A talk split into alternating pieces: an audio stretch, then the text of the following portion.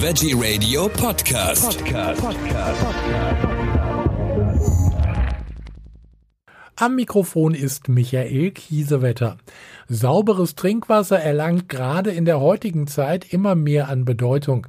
Durch zunehmende Industrialisierung und Belastung der Umwelt sind dies nicht nur Themen für Entwicklungs- und Schwellenländer, Laut eines UN-Umweltberichts verschlechterte sich die Frischwasserqualität in den meisten Regionen seit über 30 Jahren.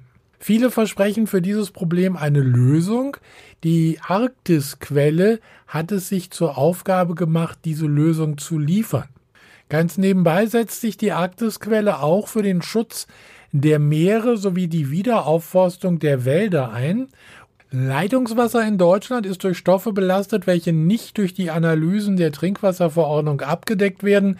Dazu zählen unter anderem Mikroplastik, Pestizide, Chemikalien, Hormone und viele weitere Schadstoffe. Wir sprechen jetzt ganz ausführlich mit dem Geschäftsführer der Arktisquelle, Tom Katarius. Herzlich willkommen, Herr Katarius. Die Wasserqualität, die soll ja doch eigentlich sehr gut sein. Es wird ja wohl sehr häufig kontrolliert. Genau, also zum Thema Trinkwasserqualität in Deutschland, das ist natürlich ein sehr, ähm, nicht heikles Thema, aber es ist sehr kontrovers. Es gibt viele, viele Meinungen, die auf der einen Seite natürlich sagen, das Wasser wird äh, am besten kontrolliert und es ist das bestkontrollierteste Lebensmittel in Deutschland. Mhm. Auf der anderen Seite gibt es natürlich auch viele Menschen, die dem Ganzen eher kritisch gegenüberstehen. Und ich würde das gerne mal an zwei verschiedenen äh, Eckpunkten beleuchten, warum ich auch eher zu der letzteren Partei gehöre. Und zwar ähm, die Trinkwasserverordnung in Deutschland, das heißt die Verordnung, die die Trinkwasserqualität vom Leitungswasser in Deutschland regelt, vor, auf 32 Stoffe zu testen. Und das wird natürlich auch in regelmäßigen Zeitabständen gemacht, plus noch einige andere Parameter. Und zum Beispiel die Mineralwasser- äh, und Tafelwasserverordnung, die sieht zum Beispiel auch vor, nur auf 16 Stoffe zu testen. Und wenn man jetzt keine Referenzwerte hat, würde man sich jetzt denken, ähm, 32 Stoffe oder 16 Stoffe auch beim Mineral- und Tafelwasser sind ja eigentlich ganz gut wenn man das jetzt mal so pauschalisiert sagt. Deswegen wird auch immer gesagt, das ist das bestkontrollierteste Lebensmittel. Wenn man sich aber mal als Referenzpunkt ähm, die Anzahl an potenziell schädlichen Stoffen im äh, Trinkwasser anguckt, dann sieht das halt schon wieder ein bisschen anders aus. Ich habe da von mir so eine kleine Grafik vor Augen. Und zwar geht es da darum, dass es bis zu 30.000 äh, ja, wasserlösliche Schadstoffe gibt, die auch schon im Trinkwasser festgestellt wurden.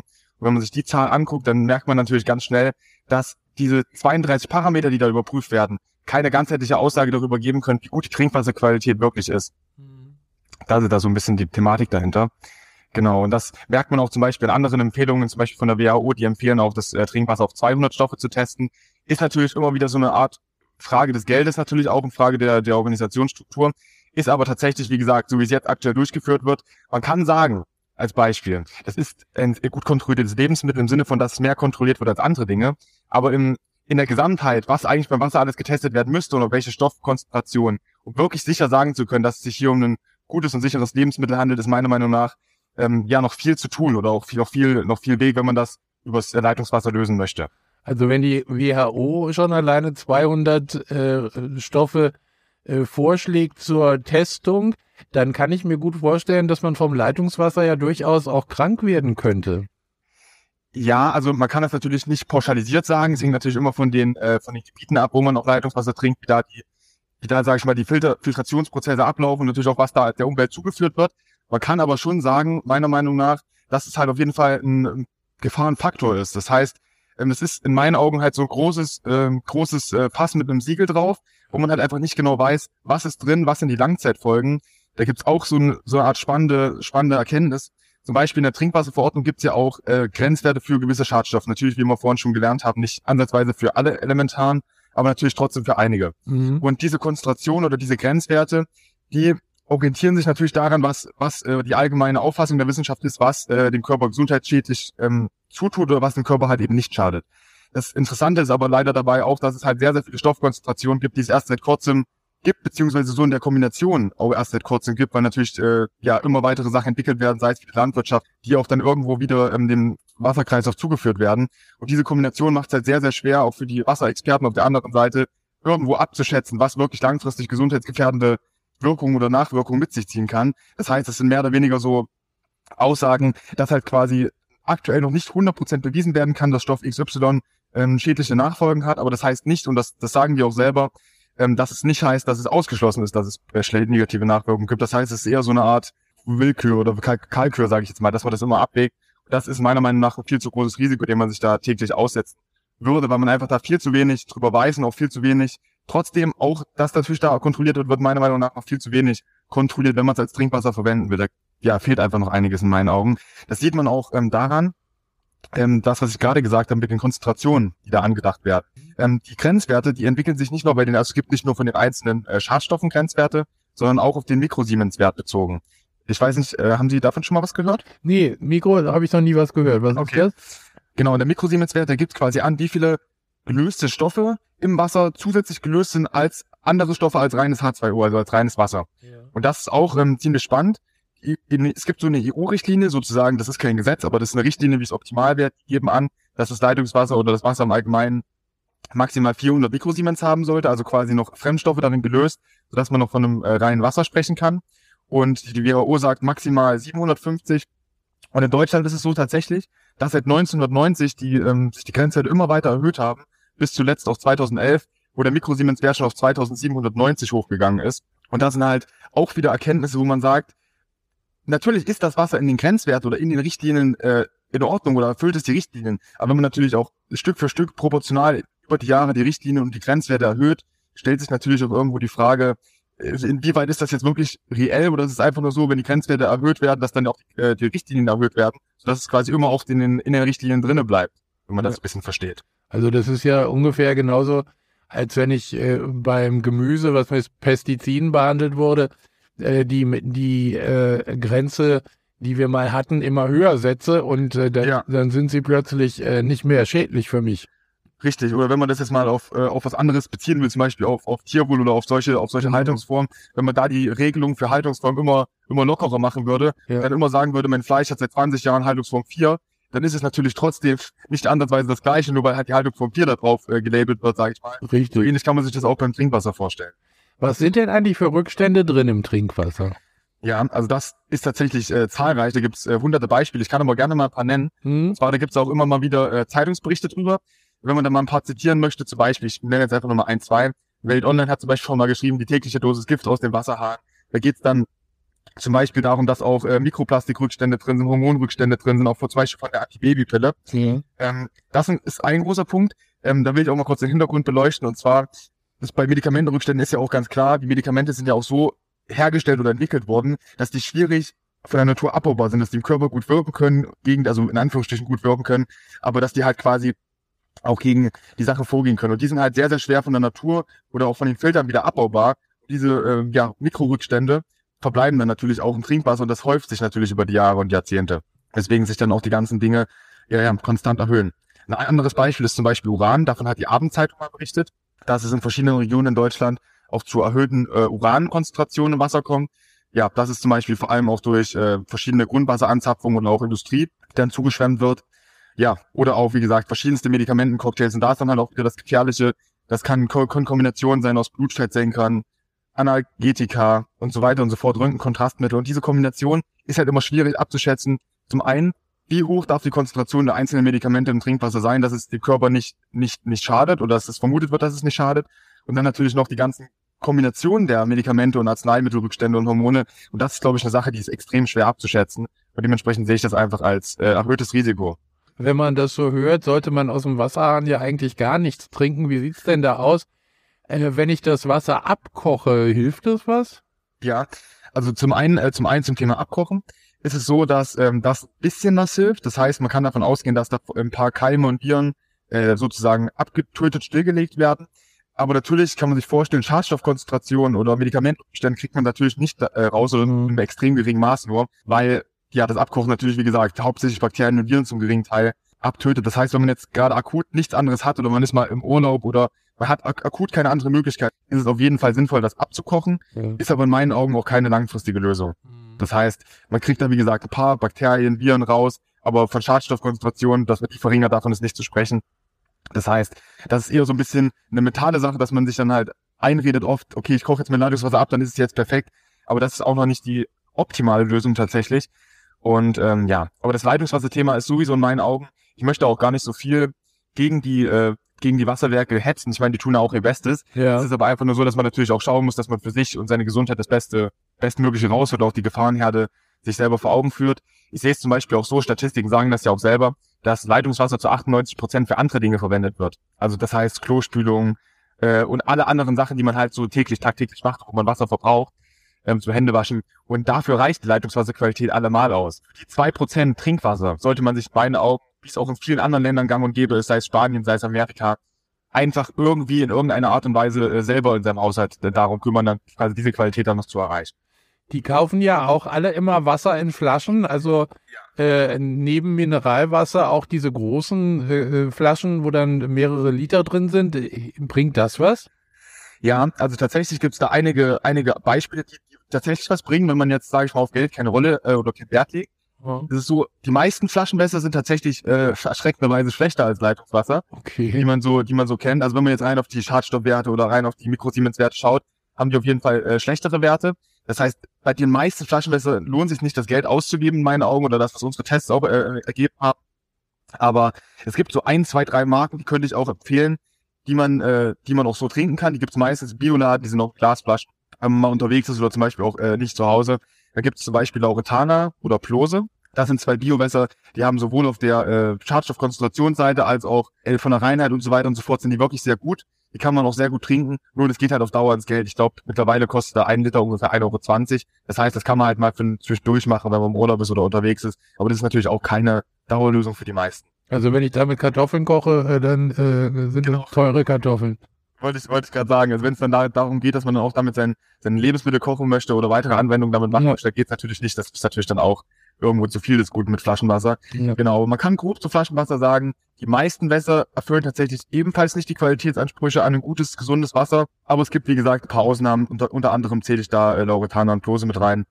Das sind so die, die es auch in vielen Edeka-Märkten zum Beispiel oder in vielen Biomärkten gibt, wo man sich dran orientieren kann. Aber ansonsten gibt es da tatsächlich auch nicht viele Empfehlungen, weil zum Beispiel auch ähm, bei der Mineral- und Tafelwasserverordnung, äh, da ist, ja, ist ja geregelt, oder beziehungsweise da ist nur geregelt, dass man auf 16 Stoffe testet und nicht mal auf den Mikrosiemenswert. Ja. Das heißt, da wird nochmal halb so viel getestet äh, als beim Leitungswasser sowieso schon. Und da merkt, merkt man natürlich, dass so viel ähm, Spielraum und so viel Platz für Dinge, die da nicht reingehören, dass es da, sag ich mal, noch, noch, noch undurchsichtiger ist, was da wirklich in deinem, in deinem Wasser drin ist. Also dann kommen wir doch jetzt mal zu dem gefilterten Wasser, sage ich mal, zu dem Osmosewasser. Ja. Was ist das überhaupt, Osmosewasser? Also Osmosewasser an sich ist ja, ähm, oder das Osmoseprinzip an sich ist ja schon ein ganz altes Prinzip, wenn man früher in der Schule da mitgehört hat. Da hat man das auch äh, früher in Biologie mitgehört. Es gibt ja quasi erstmal nur wieder, äh, dass ein Konzentrationsausgleich zwischen zwei Flüssigkeiten stattfindet. Das heißt, das ist erstmal das osmotische Prinzip. Und ähm, wenn man jetzt auf Umkehrosmose eingeht, das ist dann quasi genau entgegengesetzt. Das heißt, da wird mit Druck durch eine, durch eine feine Membran, dann jetzt in dem Fall, wenn wir jetzt vom Wasser, bei Wasserthema sind, dann das Wasser durchgepresst. Und das sorgt dann dafür, dass die Schadstoffe in dieser Membran äh, drin bleiben zu 99,99 Prozent und quasi abgehalten werden und dann nur noch das reine Wasser durch diese Membran passieren kann. Zumindest wenn man auf die richtigen Membranqualitäten mhm. und Feinheiten da achtet bei den Poren. Genau, das ist so ein bisschen das Osmoseprinzip. Das heißt, man kennt das ja auch selber, wenn man jetzt mal ein Praxisbeispiel nehmen möchte. Man trinkt früh morgens seinen ersten Kaffee oder auch mal seinen zweiten. Dann merkt man relativ schnell, dass man aufs, aufs Klo muss, sage ich mal. Und das ist so ein bisschen das Beispiel dafür, das entbessert den Körper. Man merkt das ja, wie gesagt, wenn man, wenn man einen Kaffee trinken muss, relativ schnell aufs Klo. Das liegt daran, weil eine durchschnittliche Körperzelle hat ungefähr 130 Mikrosiemens an äh, Stoffkonzentration. Mhm. Und ein Kaffee kann 1000, 2000 haben, manchmal auch nur 800, kommt drauf an, wie dick man seinen Kaffee trinkt, wie viel Pulver man reinmacht. Ähm, und dementsprechend ist es halt, ähm, wenn man nach dem osmotischen Prinzip geht, der Druckausgleich, ähm, so, dass dann eben das äh, Wasser dem Körper entzogen wird. Und so ähm, ja, hat man dann Flüssigkeitsmangel und müsste dann entsprechend, deswegen gibt's ja auch in italienischen Restaurants zum Beispiel eine Kaffee und ein Glas Wasser dazu, weil die auch dem sich bewusst sind, dass natürlich Kaffee auch entwässert ist. Das ist so ein bisschen im Körper das osmotische Prinzip. Es findet auch milliardenfach täglich statt zwischen den Zellen, die tauschen sich ja hier zu jeder Zeit aus, Nährstoffe, Informationen und so weiter und so fort. Genau. Ist denn äh, Osmosewasser gesund? Also wenn ich da, äh, ich sag mal, an Mineralwasser denke, da sind ja, ähm, ja Mineralstoffe drin, Magnesium und, ja. und, und solche Sachen, Calcium. Ist das im Osmosewasser auch drin? Ja, also die Mineralienthematik ist tatsächlich auch eine sehr spannende. Mhm. Das kann man sich vorstellen wie beim Trinkwasser, da gibt's auch äh, Meinungen von beiden Seiten. Ähm, was wir oder wo ich jetzt mal ein paar schöne Beispiele nennen wollen würde, um das mal ganz, um das Ganze mal in Relation zu bringen. Also es gibt zwei Thematiken bei, bei den Mineralien. Einmal gibt es die, äh, ja, die Thematik der Stoffkonzentration, also wie viel ist denn wirklich in einem Mineralwasser drin? Es hört sich natürlich schön an, Magnesium, Calcium, alles gut für die Knochen, gut für den Körper. Ja. Weiter. Wenn man einfach nur den Stoff an sich hört, dann muss man sich natürlich zum einen anschauen, wie viel ist da tatsächlich drin, um seinen Tagesbedarf zu decken, wie viel braucht der Körper. Und zum anderen auch, ist das, ist das Mineral das gleiche, wie wenn man jetzt zum Beispiel ein Apfel isst, eine Banane isst. Das sind so die zwei Fragen, die man sich da anschauen kann. Wenn wir jetzt mal mit der Konzentrationsfrage anfangen. Beispiel, wenn wir jetzt mal den Stoff Kalium nehmen. Man hat ungefähr einen Tagesbedarf von 4000 Milligramm an Kalium. So, das kann man jetzt gleichsetzen mit zum Beispiel, wenn würde 10 Bananen essen oder 9 Kartoffeln. Oder wenn man das jetzt in Relation zum Mineralwasser sieht, wenn man jetzt wirklich schon ein starkes Mineralwasser hat, was in Anführungsstrichen viele Mineralien hat, natürlich hat es dann auch im Gegenzug höchstwahrscheinlich Stoffe, die man nicht im Leitungswasser haben will, ähm, hat man äh, oder müsste man 267 Liter Mineralwasser trinken, um seinen Tagesbedarf an Kalium zu decken. Das heißt, man kann sich da schon ein bisschen draus ableiten, wenn man auf seine Ernährung achtet, was man ja sowieso machen sollte, ist ein essentieller Punkt und das lässt sich auch nicht ersetzen. Dann ist es nahezu nichts, nicht zweckmäßig, seine Mineralien über Mineralwasser aufzunehmen. Weil es so viel Wasser äh, Ja. kosten würde und so viel, so viel trinkt man ja überhaupt nicht, um seinen Tagesbedarf zu decken oder auch nur 20 Prozent seines Tagesbedarfs zu decken. Das ist halt in keiner, keinerlei Relation steht zu einer gesunden, ausgewogenen Ernährung.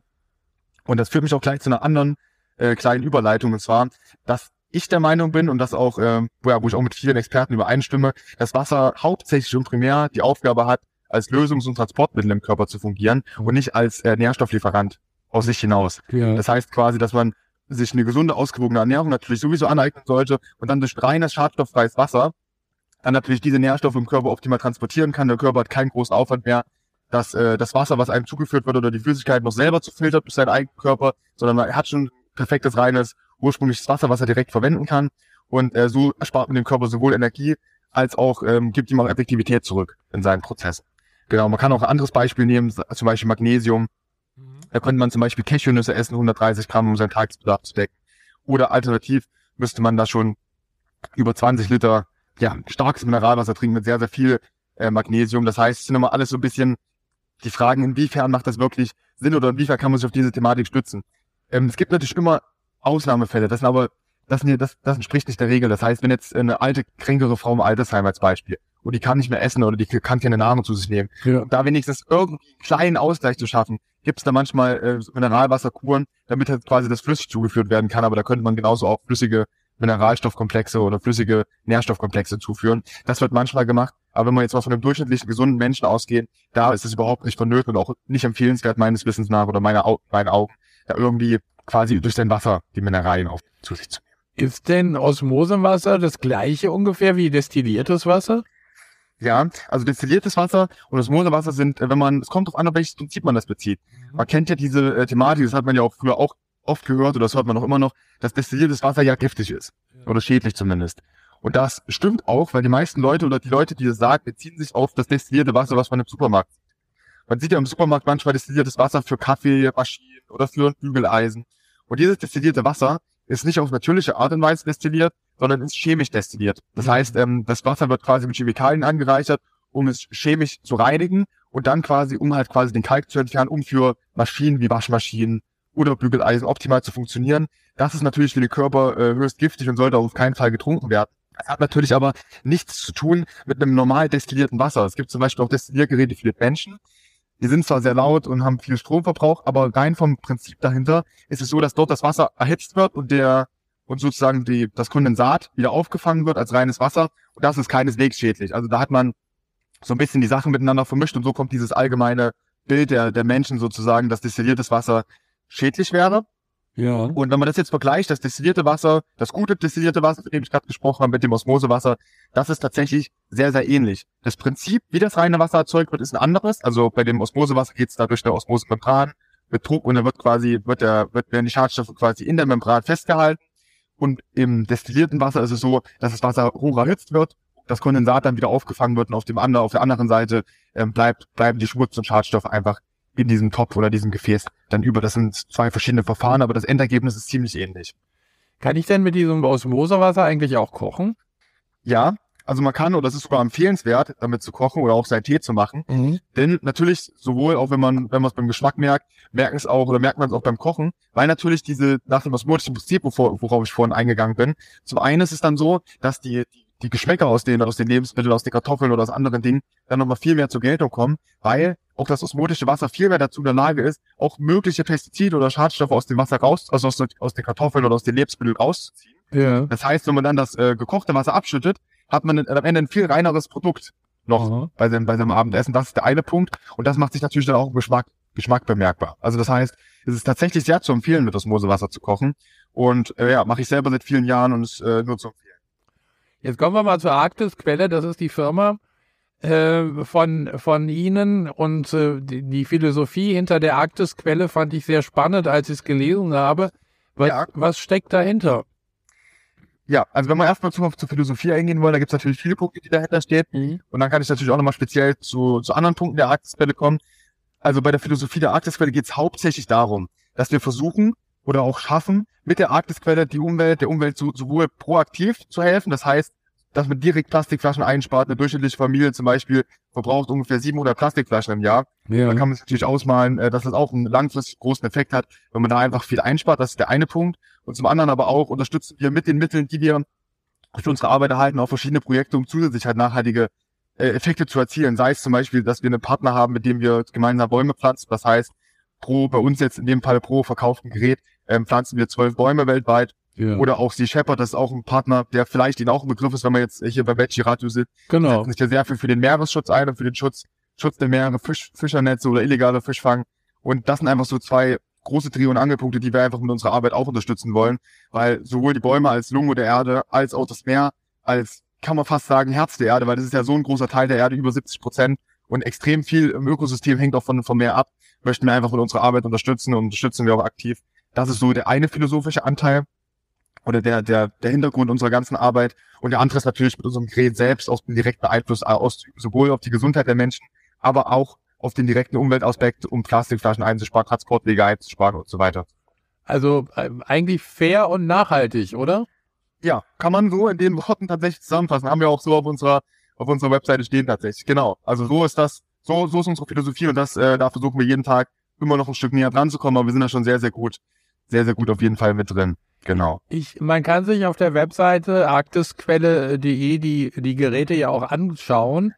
Das sind- Genau. sind ja sehr stylische Geräte. Das hat ja mit so einem normalen Wasserfilter, sag ich mal, nichts mehr zu tun. Äh, ich glaube, dass das äh, Prinzip dieser, dieser Filterung funktioniert auch ein bisschen anders als jetzt bei einem dieser ganz großen Hersteller, den man sozusagen bei Edeka Ja. kaufen kann. Ja, ja, ja. Auf jeden Fall. Also da bei den, bei der, wenn man jetzt mal auf die Funktionsweise oder auf die Einzigartigkeit eingehen möchte, Ja. es gibt natürlich äh, hunderte äh, Wasser, Wasserfilter oder Ja. Wasserveredelungshersteller äh, im deutschsprachigen Raum. Und da gibt es natürlich auch extrem viele Unterschiede, sei es jetzt im Anwendungsbereich, sei es aber auch der Qualität oder Filterleistung. Und bei uns war es ganz wichtig, dass wir natürlich nicht nur, wie Sie es schon erwähnt haben, was uns sehr freut, äh, nicht nur ein stylisches oder auch ein Gerät, was schön in die Küche passt, vom Ja. optischen her zu entwickeln, sondern auch natürlich was, was wirklich einen nachhaltigen Effekt hat und wirklich wirkt. Und äh, da haben wir darauf geachtet, dass wir bei der Membranwahl, bei der Vorfilterauswahl genau das ausgewählt haben, worauf es tatsächlich ankommt. Das heißt, ähm, dass man zum einen mit, mit Vorfiltern beginnt, um erstmal die grob, grobstofflichen Dinge rauszufiltern. Das ist tatsächlich auch ähm, ein Standard, eine Standardprozedur, aber dann auch ganz wichtig, sowohl mit einer Molekularmembran nachzufiltern, das heißt dann die, die ganz Feinstoffe, die wirklich schwer rauszufiltern sind, Ja. die ähm, ja, die auch die oft auf die Menge, die die, die Trinkwasserverordnung sozusagen oder die Wasserwerke filtern müssen, auch überhaupt nicht zu schaffen sind, dass diese auch rausgefiltert werden, um mal einfach eine Referenz zu haben, wie groß oder wie fein diese Poren sind. Man kann sich ja ungefähr vorstellen, wie dick ein menschliches Haar ist. Ja. Und ungefähr eine Million mal feiner sind dann noch diese Poren, durch die das Wasser gepresst wird. Oh. Das heißt, es ist wirklich ein extrem feinmaschiges Netz, wo das Wasser durchgepresst wird. Und das führt dann natürlich zu einem extrem reinen und natürlichen Endprodukt. Und dann natürlich noch in Kombination mit unserem Basen-Nachfilter, der dann nicht nur dafür sorgt, dass das Wasser einen neutralen pH-Wert hat, ähm, sondern auch einen natürlich reinen Geschmack. Weil es ist auch ganz wichtig, bei der, bei der Filtration darauf zu achten, dass man am Ende auch einen, einen neutralen pH-Wert hat, weil das auch für den Körper ein optimales, eine optimale Sache ist. Weil Sie können sich vorstellen, im Körper, der Magen, der Darm, die haben alle unterschiedliche pH-Werte, von ganz sauer bis leicht basisch. Ja. Und das Wasser muss sich im Körper optimal anpassen können. Das heißt, wenn man jetzt ein stark basisches Wasser trinken würde oder ein stark saures Wasser, dann wäre das natürlich für den Körper schwer, weil der Körper müsste dieses Wasser dann auch zusätzlich Stoffe zuführen, um auf die entsprechende pH-Werte in die Körperregion zu kommen, um es ganz einfach zu beschreiben. Ja. Das äh, gibt dem Körper natürlich dann auch wieder mehr Energie zurück, wenn der Körper das gar nicht erst machen muss, sondern das Wasser so neutral ist, dass es sich direkt äh, umschwippt auf die jeweilige Körperregion, wo es dann gebraucht wird. Das ist auch nochmal ein zusätzlicher Nacheffekt. Ich will nochmal auf diese stylischen Geräte zurückkommen. Die haben ja äh, so ein, so ein äh, also Wasserbehälter äh, dran. Da kann ich ja, glaube ich, dreieinhalb Liter Wasser reinpacken. Genau. Und wenn ich dann äh, Wasser zapfen möchte, brauche ich nur auf den Knopf drücken. Das ist aber ja. noch nicht alles. Ich fand es ja faszinierend. Also wenn ich jetzt eine Tasse Tee haben möchte oder irgendwie einen Pulverkaffee, äh, dann kann ich da auch sogar schon die, die Gradzahl einstellen. Da kommt es heiß raus.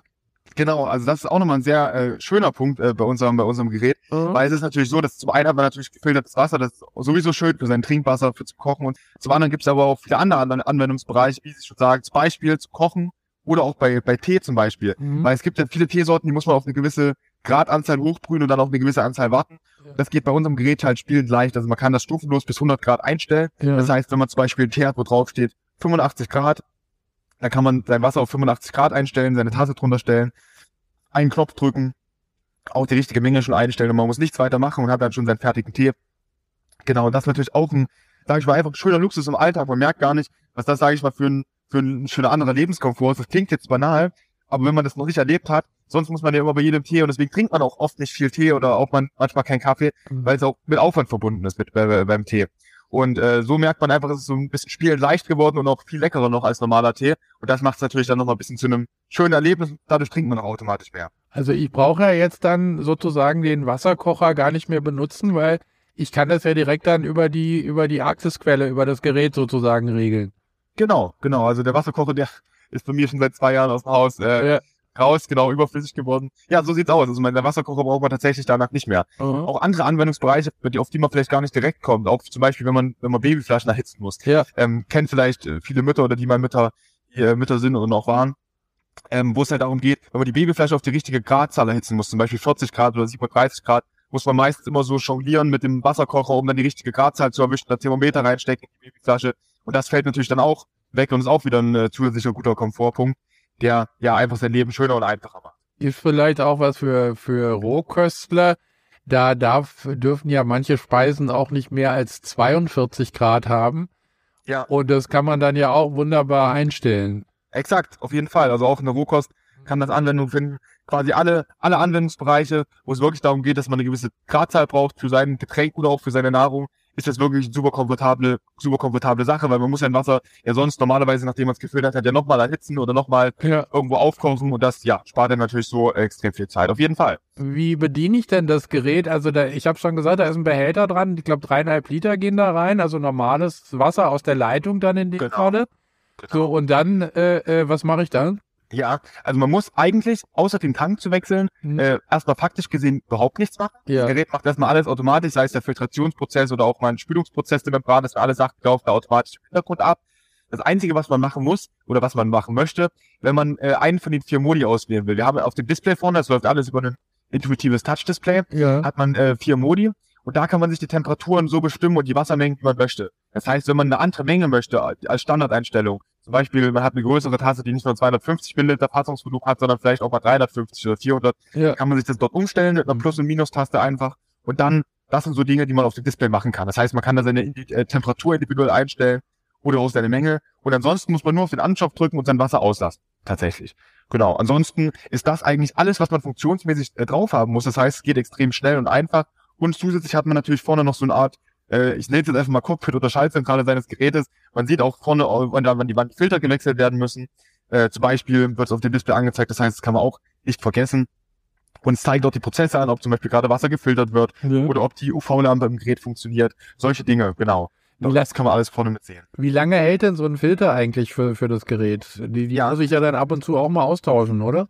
Genau. Also man muss äh, die Filter durchschnittlich oder sollte die Filter durchschnittlich einmal im Jahr tauschen. Ja. Ähm, kann man pauschal sagen. Man kann aber auch, das Gute bei unserem Gerät ist, das zählt auch wieder die Nachhaltigkeitsphilosophie ähm, mit rein, wo wir versuchen an allen Ecken und Enden da einen Weg zu finden, ja. ist, dass wir auch die Filter einzeln tauschen können. Das heißt, bei vielen Geräten ist es so, dass man halt immer alle Filter in einem Rutsch tauschen muss, mhm. was aber oft gar nicht sinnvoll ist, weil oft die Filter noch ein paar Monate funktionieren würden. Das heißt, man verschwendet auch, sage ich mal, ein bisschen Ressourcen und Rohstoffe. Und bei uns ist es so, dass die Filterwechsel individuell angezeigt werden. Das heißt, es wird angezeigt, welcher Filter wann gewechselt werden muss, sodass man nicht immer pro Filterwechsel ein ganzes Set kaufen muss, sondern man kann auch einfach mal nur den Filter kaufen, der gerade gewechselt werden muss. Aber durchschnittlich hält ein Filterset für ein Jahr für eine Familie. Also das ist ja doch ziemlich lange. Ja, auf jeden, auf jeden Fall. Also man kommt sehr gut ein Jahr durch wenn man äh, dreiköpfige Familie ist, wenn man allein oder zu zweit ist, kommt man sogar noch, noch Ja. in den meisten Fällen noch einen Ticken länger durch, je nachdem, wie viel Wasser man braucht für sein Leben. Vielleicht äh, können wir zum Abschluss auch durchaus ja auch nochmal über den Preis sprechen. Es ist jetzt kein äh, Filter, den ich, äh, wie gesagt, im Supermarkt kaufe für- für 19,90 Euro. Genau, Oh, da, da steckt schon ein bisschen mehr dahinter. Auf jeden Fall. Also wir haben versucht oder wir haben geschafft mit der Arktisquelle die perfekte, äh, in meinen Augen die perfekte Kombination und Mischung aus einer guten Preis-Leistung, aber vor allem auch einer guten Filterleistung und einem guten veredelten Wasser zu erzielen. Ja. Weil das ist natürlich ganz wichtig. Also wir haben, äh, wir siedeln uns da im mittel, mittelpreisigen Segment an. Unser, unser Gerät kostet, wenn man jetzt mal äh, alles drumherum weglässt, 947 Euro. Ja. Was natürlich im ersten Moment äh, natürlich auch ein gewisser Geldbetrag ist, ganz klar. Es ist aber so, dass man beim Wasser ein bisschen die Relation auch betrachten muss zu dem, was man als Altern- Alternative hat.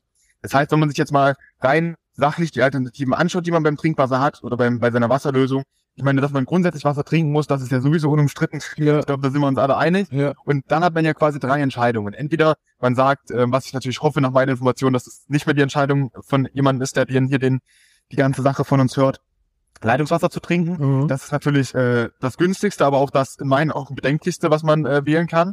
Als zweite Option, die man dann eigentlich nur noch hat, sind entweder ähm, gutes Mineralwasser zu kaufen, Laurentana oder Plose, was sehr, sehr wenig gesättigt ist und auch wenig Schadstoffe hat. Ja. Da kommt man aber ganz schnell, wenn man sich das mal ausrechnet. Man ist zum Beispiel eine zweiköpfige Familie, braucht vier Liter am Tag.